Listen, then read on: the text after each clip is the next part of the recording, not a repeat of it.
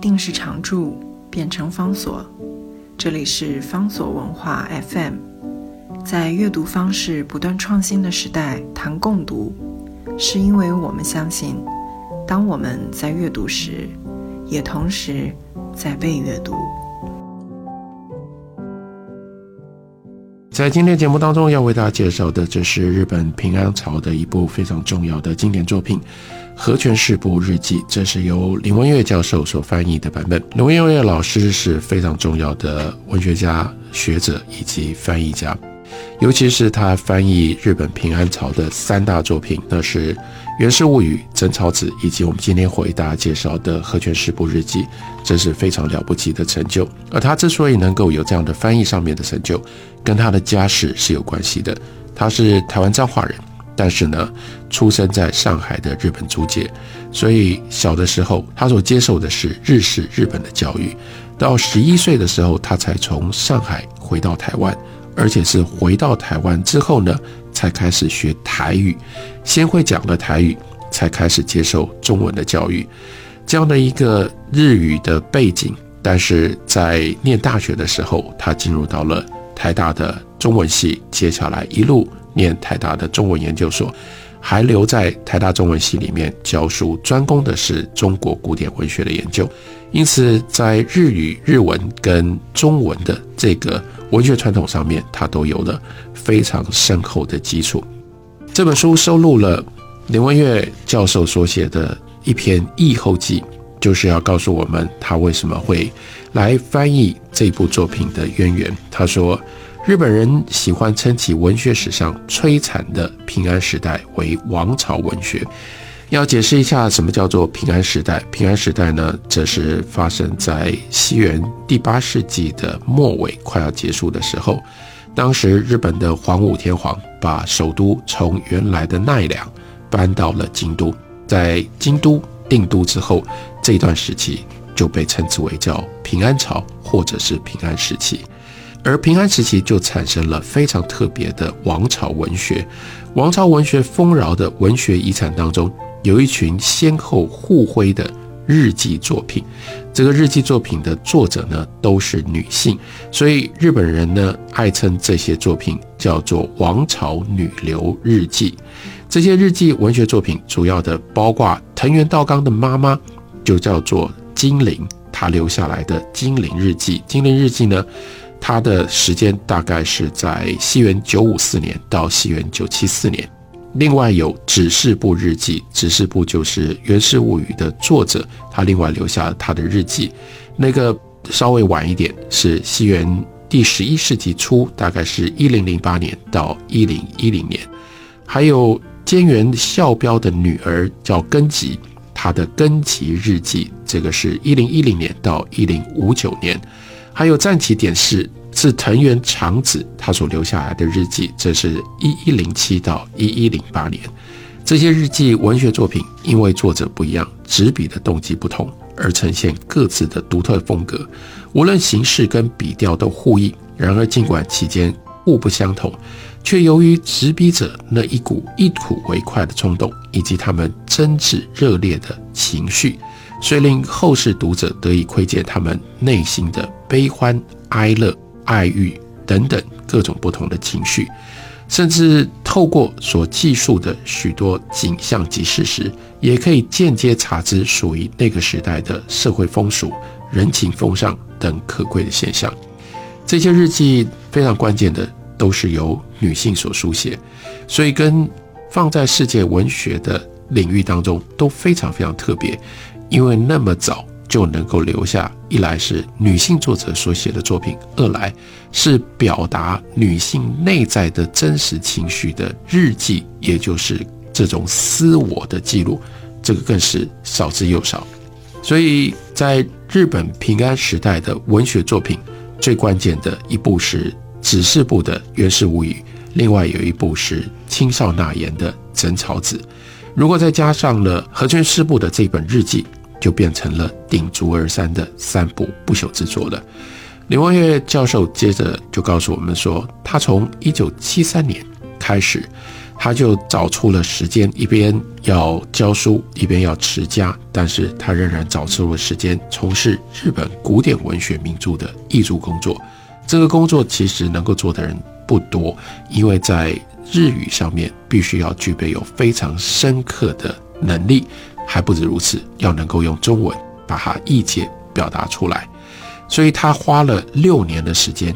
译完了，最后出版的时候长达一千三百五十二页的《源氏物语》，能够把《源氏物语》能够这样译完，的确是非常非常不容易。再花了两年的时间，把《源氏物语》修订再版，所以他就说：“我感到长期投入一种工作的压力与疲困，以为那种分外的工作不可能再去尝试了。我渴望休息，借以消除或忘记那种压力与疲困。”的的确确，六年再这样修订两年，这么庞大的《源氏物语》竟然可以靠一个人的力量，从第一句到最后一句完整的全部译出来，当然不是一件容易的事。所以恐怕让林文月教授自己都吓了一跳，都很惊讶。那就是休息了五年之后，到一九八六年，他自己又提笔开始译著《枕草子》。翻译《枕草子》呢，又花了三年的时间，最后出版的书有三百二十六页。当时经过开始，可是译完了《枕草子》，这个心情就不一样，预感到自己只需要一段充裕的时间休息，就会再找另外一个目标，就会再找另外一个目标来努力工作。所以到了一九九一年，他就开始翻译《和泉十部日记》。这《和泉师部日记》远比前面两本书要来的短小得多，所以呢，在联合文学月刊连载了九期之后就结束了。这就是今天为大家介绍的这本书它的基本的来历。和泉师部是谁呢？林文月教授也告诉我们，他跟青上闹言或者是子师部一样，他们都留下来作品。但因为她们是女性，所以生卒年以及生平的传记相当的模糊不清楚。我们只是勉强知道她大概出生在西元九七六年左右。她出生在一个书香门第。后面我们比较清楚的，那就是为什么会有这本日记？这本日记的背景到底是什么？和泉师部生长在一个书香门第，所以呢。她很可能在少女时代就在宫中进出，甚至就在宫中服务。后来她嫁了一个丈夫，这个丈夫呢叫做菊道真。菊道真也出生在一个贵族的郡守的家庭。因为菊道真呢，她在西元九九九年出任和泉守。在平安时代，妇女出嫁了之后，就用丈夫的官职冠在她的名称上。所以才会，她的名字变成了和泉氏部。其实这是来自于她的丈夫的官职。在一个主要以男性为中心的一个社会，女性依附于男性，以至于和泉氏部这个名字留下来。但是，这个人，这个女性，她原来真正的名字，我们今天就不知道了。这个菊道真受到当时的权臣，也就是平安朝权力最大的一位大臣。叫做藤原道场，因为受到的藤原道场的重视，变成了他的有力的幕僚。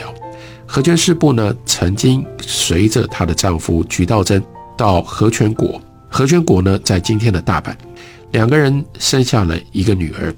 到后来，菊道真出任和泉守的时间一共有四年，然后接下来呢，就有一些时间，他跟和泉氏部呢是分居的。于是，在两个人两三年的分居期间，就传出了和泉氏部跟当时的冷泉天皇他的第三皇子叫做维尊亲王两个人的婚外的恋情。这个维尊亲王呢，他跟和泉氏部年龄差不多，而且呢，据说俊美风流多情。如果大家读过《源氏物语》，那知道平安朝的这种美男子都有。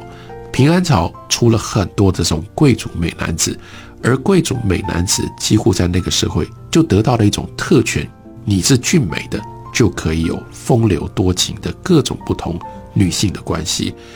所以，维尊亲王他跟和泉氏部中间就发生了这样的一段恋情，大概维持了一两年的时间。不过很快的就有了转折，那是维尊亲王二十六岁就去世了，因此宣腾一时的爱情当然就随着男方的去世就终止了。这一段和泉氏部的婚外恋情被她的丈夫知道了，他知道妻子移情别恋，就愤然离去。和泉氏部的父亲大江养志也可能因为这件事情就跟他断绝了父女关系，世人纷纷非难指责，和泉氏部就在孤独跟哀伤当中呢度过了一年。这部日记就开始于他在孤独哀伤当中过了一年，到了第二年，也就是维尊亲王逝世周年，这是初夏的四月，命运作弄。和泉氏部又开始经历了另外一次甜蜜而痛苦的恋情，他的新情人就是死去的旧情人的弟弟，那是敦道亲王。敦道亲王是冷泉帝的第四皇子，当年二十三岁，也就是比和泉氏部年纪要小一点。他当时呢正任大宰帅的职务，所以世人一般把他称之为叫做帅公。他的性格应该是他的长相。也都跟他的哥哥有点类似，多情敏感，而且呢易于感动，风流好色，但是呢颇饶失财。他当时已经结婚了，他娶的是藤原道隆的第三个女儿，但是因为妻子个性刚烈，所以就离了婚。离了婚了之后呢，又还是娶的是藤原家，是藤原纪实的二女儿，就是贵族皇家。跟权臣之间的联姻，但是呢，两个夫妻感情也不好，家庭生活冷淡。就在这样的状况底下，和泉氏部跟敦道亲王有了另外一段恋情。这段恋情就写在这本日记当中。